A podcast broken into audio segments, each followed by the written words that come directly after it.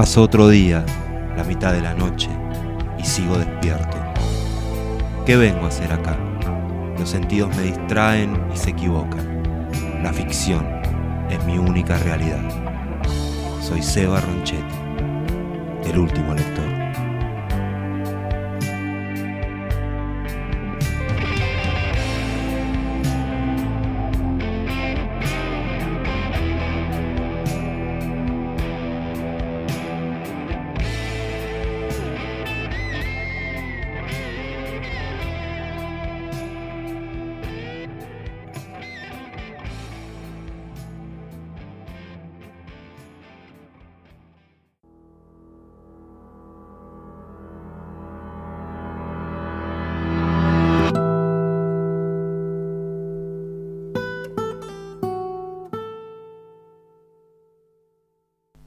Escribo no pienso en satisfacer a un hipotético lector, ni mucho menos a ese monstruo llamado mercado a quien no tengo el gusto de conocer.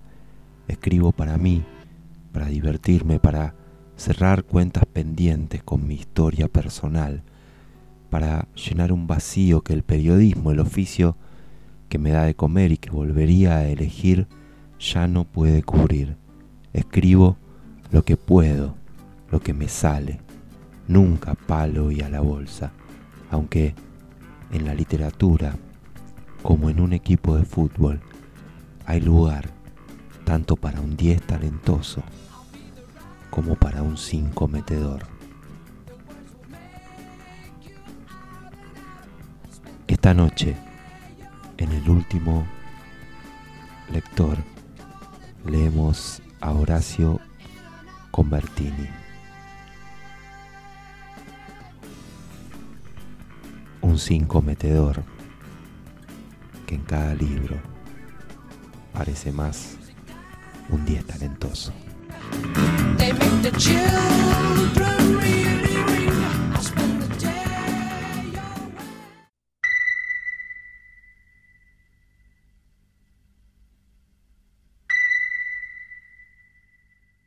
La película Horacio Convertini Tenía la costumbre de hablar mucho, siempre, de cualquier cosa, con una voz fuerte y cascada que iba adquiriendo de a poco, por persistente, el tono insoportable de un taladro neumático.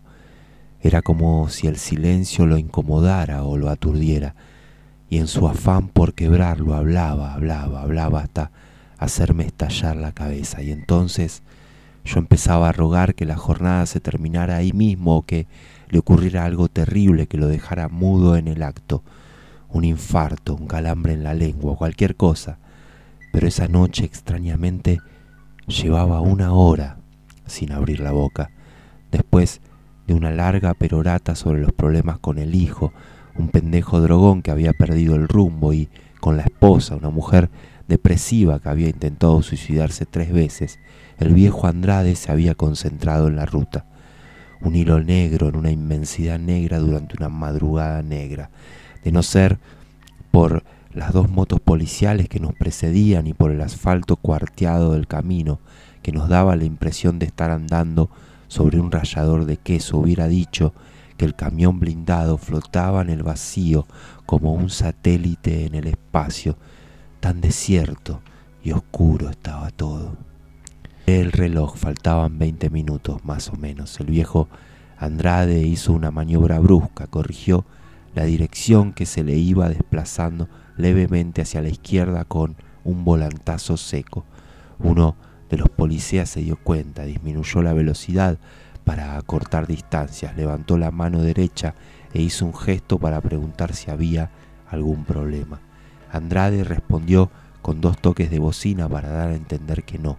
Después empezó a restregarse los ojos enrojecidos del cansancio. ¿Quiere que maneje yo? le pregunté. No, pibe, está bien. ¿Seguro? Sí. Me pidió que le prendiera un cigarrillo. Fumaba tabaco negro del más barato y siempre llevaba un par de atados en la guantera. Prendí un cigarrillo, se lo alcancé, saboreó una pitada larga y fue como si le hubiera vuelto el alma al cuerpo. Buscó una nueva posición en el asiento, dio unos golpecitos rítmicos sobre el volante con las palmas de las manos para demostrarme que estaba entero y empezó. Esta película ya la vi. Él tenía la costumbre de arrancar con una frase sin sentido aparente que tiraba al voleo como un anzuelo. ¿Qué película? Hace muchos años, vos ni habías nacido.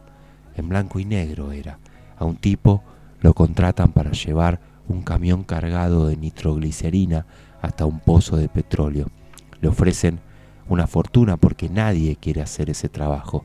El camino es una mierda y al menor sacudón, ¡pum!, vuela, como nosotros. Nosotros llevamos falopa. Es lo mismo. ¿Sabes cuánto vale esta carga? No sé.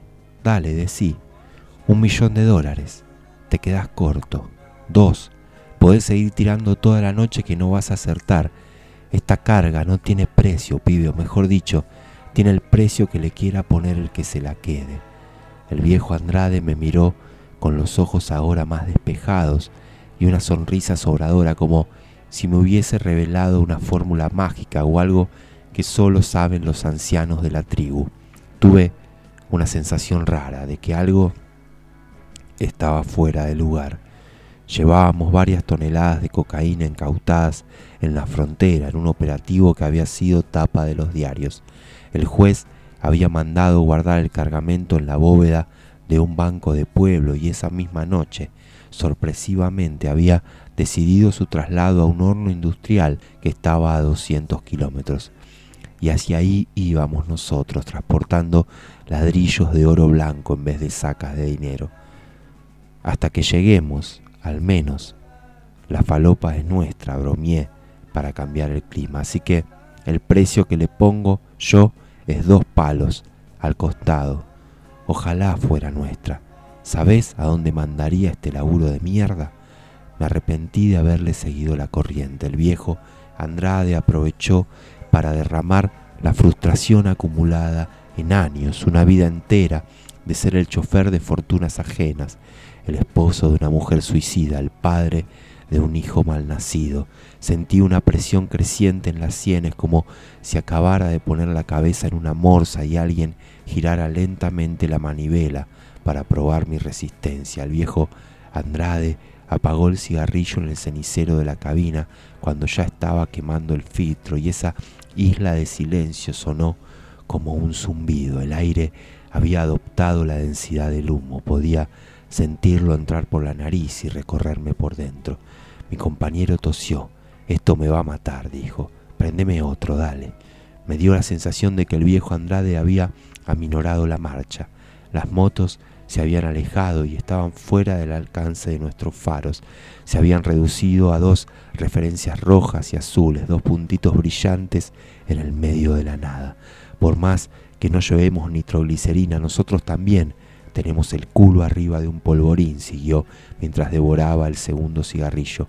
¿Qué harías si fueras narco y te dieran el dato de que un blindado cargado de droga va a pasar por esta ruta desierta a las 4 de la mañana?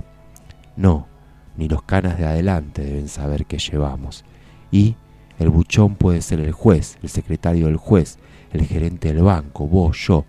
Otra vez la sonrisa, un secreto entre dos ya no es secreto, lo decía mi vieja. Si yo fuera narco daría el golpe ahora, acá, una camioneta, un par de autos de apoyo, diez tipos bien armados y listo.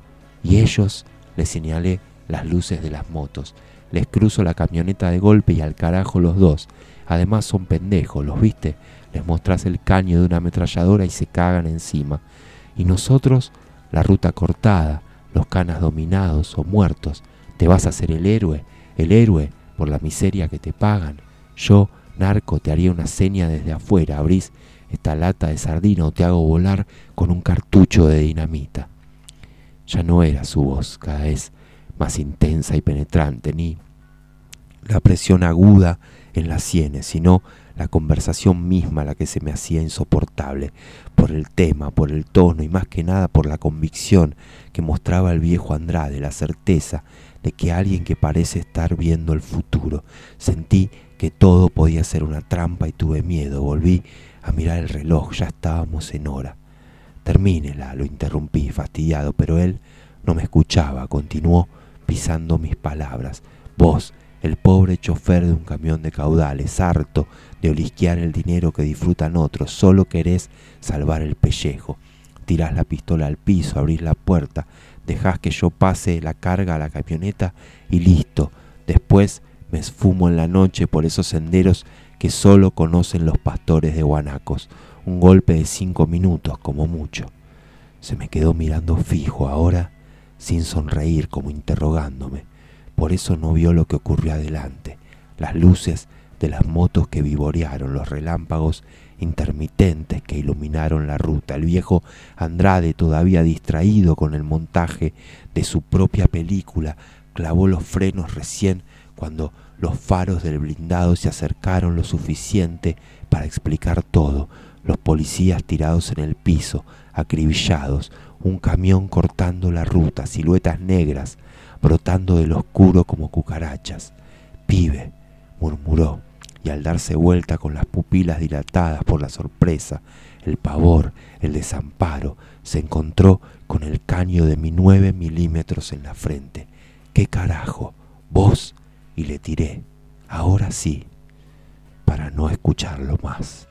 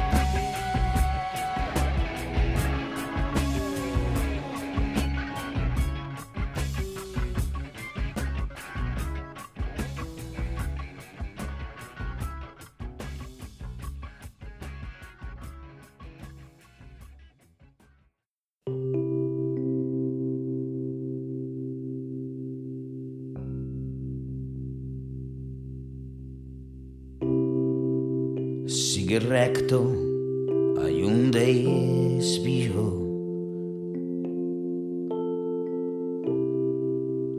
Tómalo hasta el final.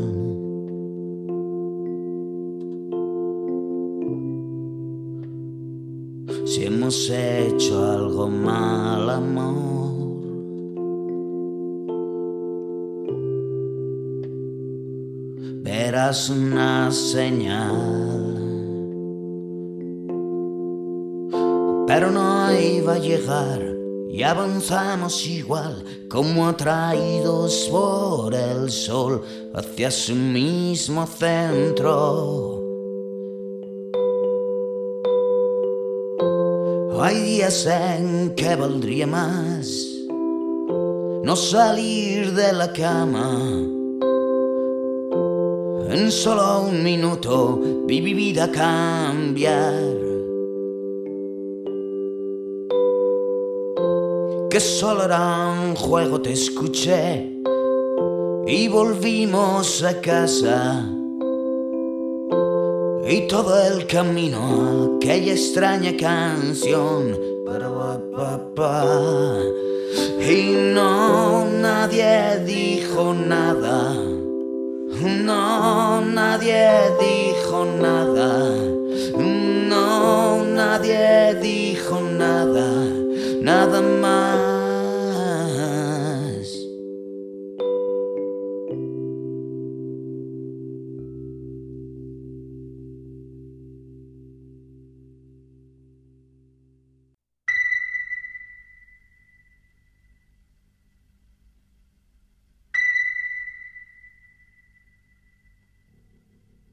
Mitología griega. Horacio Convertini. Abrió los ojos tres horas después. Al principio bamboleaba la cabeza como si llevara una corona de cascotes, pero una vez que se le pasó el efecto del cloroformo, pudo sostenerla y empezó a reconocer la escenografía que lo rodeaba. una habitación vacía, sin ventanas, con las paredes forradas con hueveras de cartón, la luz de una bombita, él, atado a una silla con alambre de púa, enfrente, un hombre desconocido, yo. Parpadeó desconcertado, le costaba entender. Eso me indignó. Mi mamá, cuando hablaba de alguien inteligente, no pensaba en otro que en él. Claudio María Domínguez, el pibe Odol, alguien que a los 10 años había ganado un millón de pesos contestando en la tele sobre mitología griega. ¡Qué bocho! decía mi vieja y a mí se me espesaba la sangre. Yo, a esa edad, era un soberano pelotudo. Pasaba de grado porque mi vieja era la portera del colegio y, mi mayor habilidad de moler los vidrios de la Rancer con una gomera hecha con mis propias manos no le interesaba a nadie.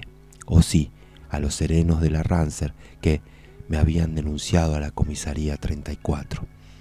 Claudio María Domínguez ya no era el pibe Odol. El tiempo le había pasado por encima y casi nadie, o nadie, excepto mi vieja y yo, se acordaba de él. Conservaba los hoyitos en las mejillas y la vocecita pringosa de niño prodigio, pero la nariz se le había alargado ridículamente y tenía la frente agujereada de acné. Encima de grande había tirado a la basura su fama de genio, haciéndole propaganda a los curanderos filipinos y al Saibaba. ¿Qué hago acá? dijo. Está secuestrado. ¿Por qué yo? ¿Eras vos o Guillermito Fernández? Pero Guillermito Fernández se fue de gira y hasta enero no vuelve. Se sonrió, acaso pensó que le estaba tomando el pelo, pero era verdad, mi vieja también amaba a Guillermito Fernández. Qué pinta, qué voz. Lo seguía desde Si lo sabe cante, cuando le había ganado la final de estrellas infantiles del tango a un cordobés que se llamaba Siripo. Siripo era petizo, morocho, feo. Tenía una voz poderosa pero cantaba como enyesado, lo opuesto a Guillermito Fernández.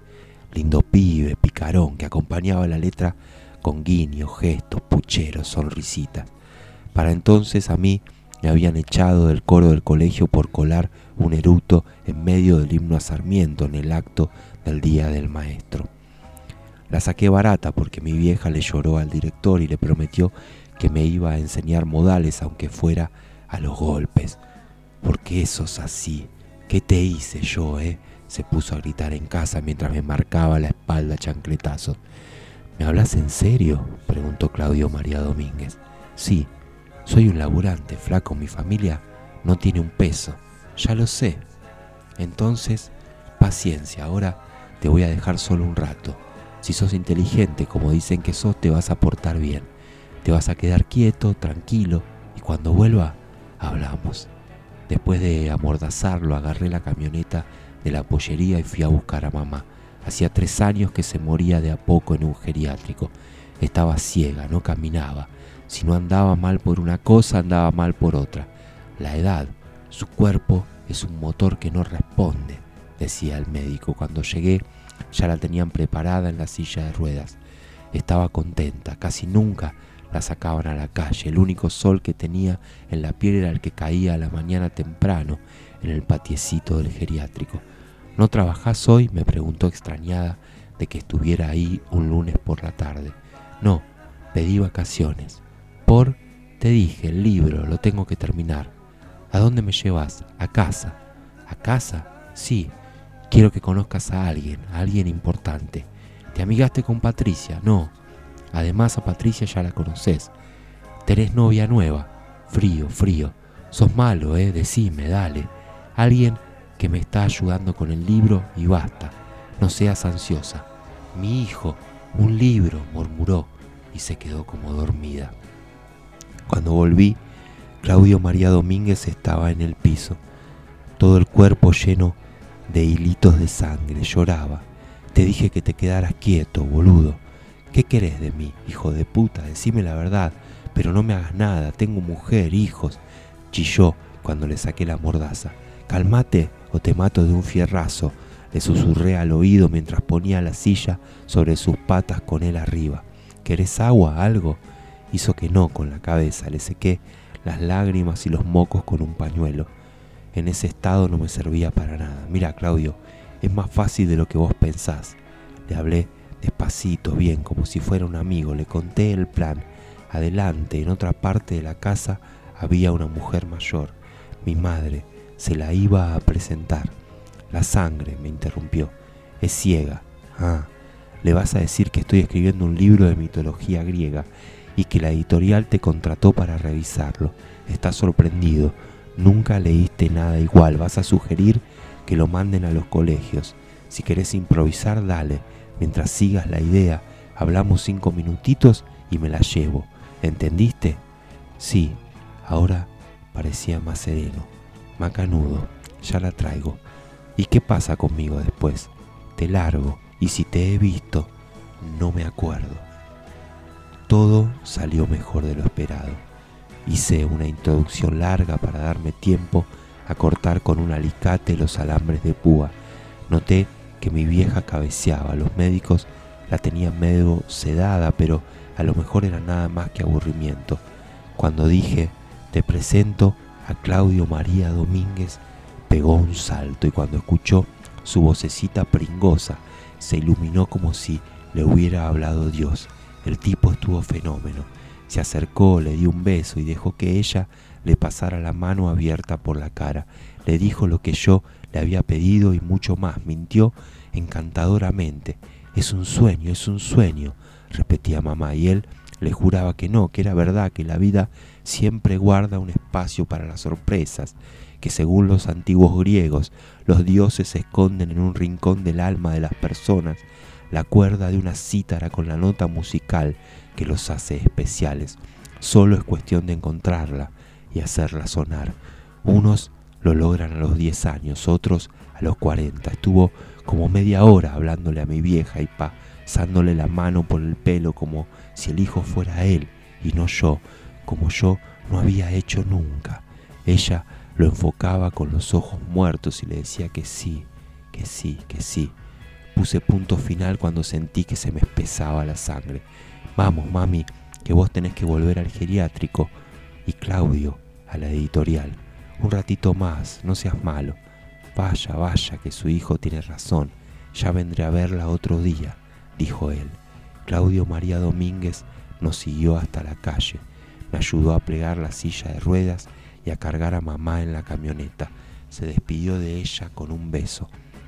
Nos vemos mañana en la editorial, Claudito, le dije mientras le hacía gestos para que se las tomara. A cinco cuadras por esta tenés calchaquí. El 98 te deja en Constitución. Chao, hasta mañana, me respondió con cara de lástima antes de salir corriendo. Mi vieja habló todo el camino de vuelta. Cuando la dejé en el geriátrico ya había empezado a anochecer. Lo primero que hizo fue contarle a la enfermera y me obligó a jurar delante de ella que donaría 10 libros para repartir entre la gente de ahí, con una dedicatoria tuya y otra de Claudio María Domínguez. ¿eh? Le contesté que sí a todo y me agaché para darle un beso en la mejilla. Entonces me buscó la cara con las manos y me dijo suavecito al oído, con un orgullo que le hacía entrecortar la voz, qué bocho resultaste, hijo. Largó un suspiro interminable como si tantas emociones le pesaran en el pecho. Cerró los ojos y se hundió en ese sopor extraño que se parecía tanto a la muerte. La enfermera me miró conmovida y yo le hice un gesto para que se la llevara, pero antes de que se la tragara el pasillo blanco no pude contenerme. ¿Y sabes qué, ma? Le grité. También voy a grabar un disco de tangos, a lo mejor en enero, cuando te cuente con quién.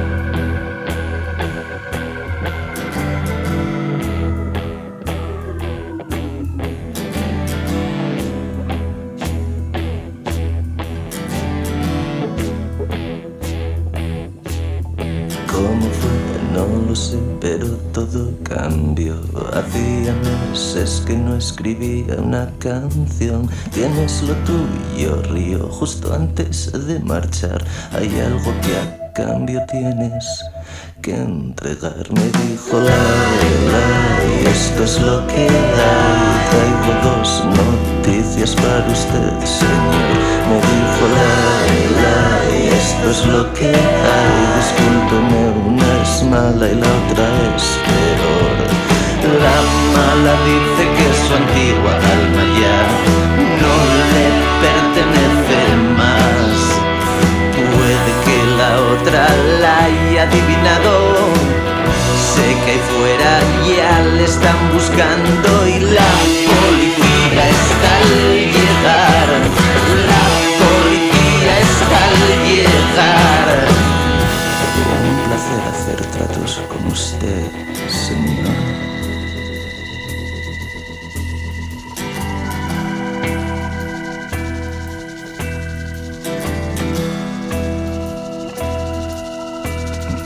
Mentí, así robé, sin fingir dolor. Es grato irse cuando uno ama tanto su voz. Por ahí va, por ahí va, gritaba el hombre del bar. Lástima, tuve que hacerlo.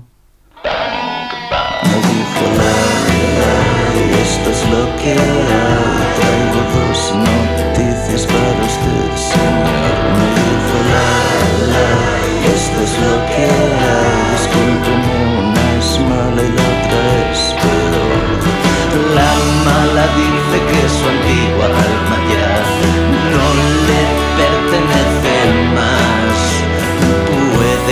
La otra la haya adivinado. Sé que fuera ya le están buscando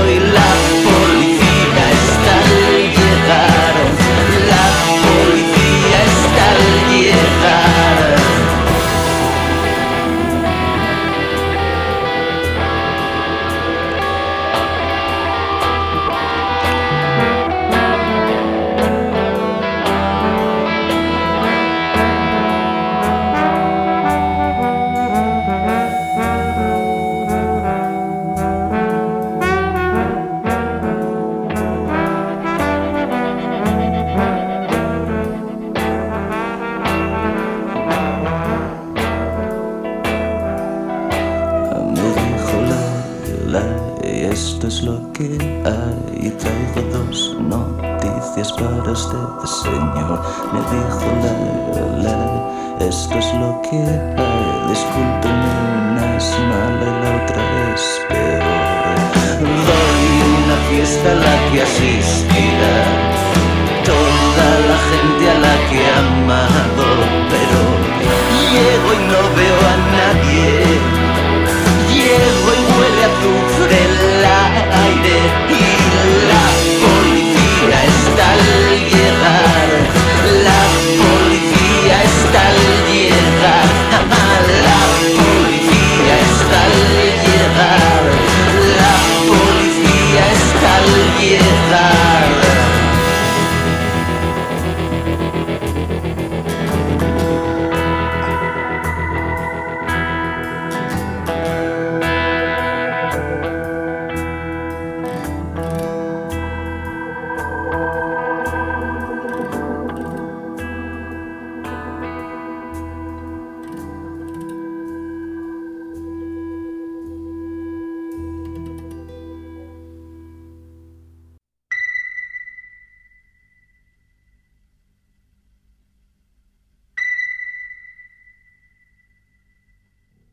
La tigra, Horacio Convertini. Yo fui una de ellas, por eso las conozco tanto. Que ahora sea madama es otra cosa. Agallas, suerte, viveza, qué sé yo, pero soy de la misma madera y me alcanza con mirarlas fijo para saber qué mierda piensan, qué mierda sienten. Es como si las abriera al medio con un cuchillo. Tu mirada corta, me dijeron una vez, y olvídate, no les queda nada que esconder. Todos menos la tigra. Ella fue distinta desde el primer día. Debí haber hecho algo, mandarla de vuelta apenas le vi esos ojos como brasas apagadas, sucios, siempre clavados al piso, pero me confié. Pensé que era arisca nomás y que con un par de viabas le bajaría el copete como a las otras. El polaco no se acordaba el nombre, la había traído de un caserío al otro lado del río, cerca de Encarnación con tres más, paraguayitas brutas, el cuento de siempre, familia rica de Buenos Aires busca mucama. Déjala venir, señora, que allá no le va a faltar nada, hasta educación le van a dar y piense, la nena puede mandarle platita fresca todos los meses, a lo mejor en un par de años viaja usted también. ¿Quién le dice? Para mí que las madres saben y las entregan igual por dos billetes, o será que el hambre las atonta, las ciega, en fin. El negocio del polaco es que dos billetes se hagan cuatro, y el mío que los cuatro se hagan cien, doscientos, mil. Conté la plata delante de ellas para que supieran de entrada cuánto valía cada una y quién había pagado. El que paga manda, es así. La llevé adentro y las hice desnudar. Era temprano, Chávez estaba bajando las sillas de arriba de las mesas, las baldosas todavía húmedas, largaban olor a caroína. Ella se sacó el vestidito sin apuro como si fuera una ceremonia o un desafío. Me dio impresión por lo flaca, el costillar pegado a la piel morocha, dos cañitas, las piernas, tetas de nena. Le pregunté el nombre y no me contestó. Siguió con la vista puesta en el piso, a la altura del bollo de ropa. Le levanté la cara de un revés y le grité, a mí se me contesta, carajo, pero ella no lo hizo. Volví a golpearla y largó un aullido que me heló la sangre. Un aullido, sí, porque ese grito tenía más de animal que de cristiano, una desesperación sin palabras como la de una fiera salvaje que acorralada enfrenta su suerte dispuesta a todo. Recuerdo muy bien ese momento, la carita de India linda, roja de los bifes, un hilo de lágrimas naciéndole, el cuerpo tenso como si fuera a tirárseme encima. Le trajeron una tigra, patrona, se rió Chávez, y desde ese día, a falta de nombre, para nosotros fue la tigra. Pensé que podría domarla, le daba de comer mejor que a las otras y la metí en la pieza de las más veteranas, que le hicieran la cabeza, eso quería, que le enseñaran que era mejor llevarme la corriente y portarse bien con los clientes, que peor es cagarte de hambre en medio de la selva, las patas roñosas de tierra que te preñe de prepo tu viejo, un chacarero bruto. Pero no había caso, parece sorda o idiota, me decían, porque casi no le llevaba el apunte a la semana Tuve el primer problema, el sereno de la estación de servicio, un pobre diablo que me dejaba el sueldo entero en putas y vino. La vio y quedó prendado porque era piba y nueva. Oiga, patrona, ¿qué tal la flaquita esta? Me preguntó, paraguayita, calentona, le dije, y no necesité más para despedizarle la bragueta. Vamos a probarla entonces, y ahí nomás se la llevó a las piezas de arriba. Al rato escuchamos un aullido y los gritos del sereno aterrado. Bajó tambaleándose, pálido, como si por el arañazo que tenía en la mejilla se le estuviera yendo toda la sangre. El carajito ese no se movía, parecía como dormida, y mi plata vale, patrona, vale moneda por moneda, y no me la van a sacar así nomás. Le di un bife para despertarla, nada del otro mundo, créame, y ya ve lo que me hizo, y eso que soy cliente. Lo calmé con una copa a cuenta de la casa y la presencia fiera de Chávez. Cuando cerramos llevé a la tigra al sótano. Le hice atar boca abajo sobre el elástico de fierro de una cama y le dije a Chávez que le marcara la espalda cinturonazos. Paf, paf, paf. Cada golpe le hacía saltar una lonja de piel y ella nada, ni una súplica, ni un perdón, patrona, no sé, cualquier cosa que pudiera despertar mi compasión y detener el castigo. Se aferró al entramado de metal hasta tajearse las manos y aguantó la paliza llorando en silencio.